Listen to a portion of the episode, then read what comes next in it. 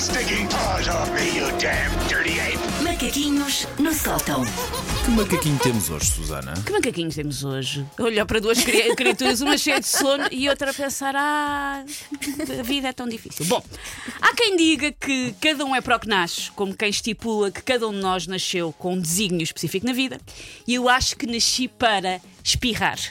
Eu nasci para espirrar, eu espirro que é uma categoria, espirro com abundância, espirro com convicção.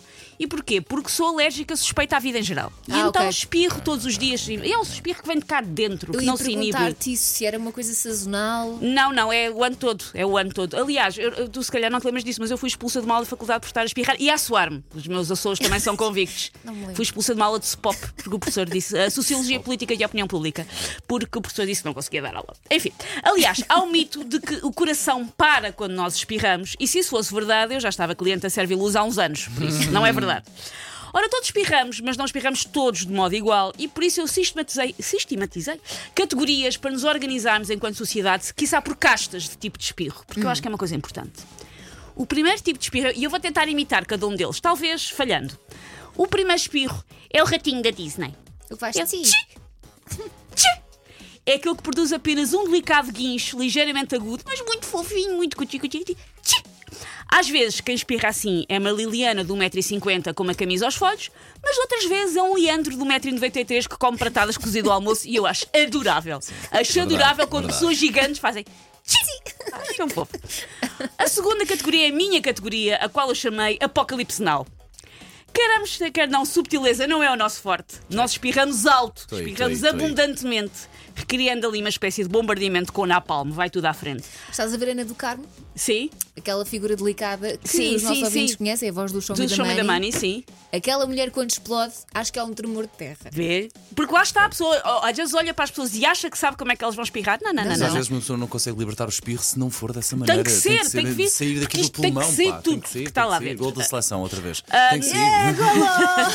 E está 2-0. As pessoas estão a, vão a ver a repetição às nove. Mas espera aí, Portugal ainda está a jogar. Sim, não, agora está. Portanto, nós causamos este espirro no convite, causamos ataques de nervos a quem nos rodeia, paramos reuniões, sessões de cinema, casamentos ou momentos íntimos, porque o que tem que ser tem muita força e vai lá um achu. Já te aconteceu? Já.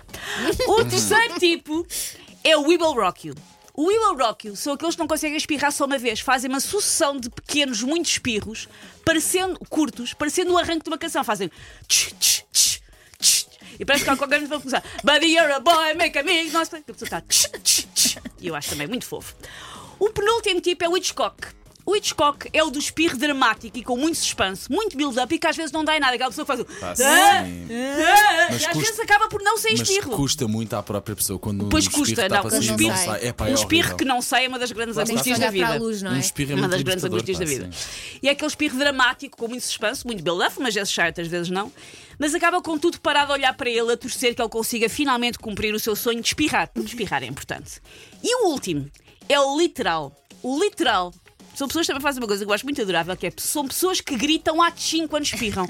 O som natural do espirro É não atchim. lhes Toda a fazer gente o, sabe que é o- o atchim. som que sair, não lhes- as pessoas sentem que têm que recriar a onomatopeia, que têm que dizer Atchim, atchim. claro. Senão não está a contar. São um bocado control freaks e eu sinto sempre que estão a fazer um casting para o anão com o mesmo nome.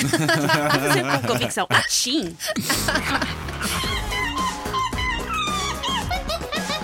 Take your stinking paws off me, you damn dirty ape! Macaquinhos no sótão.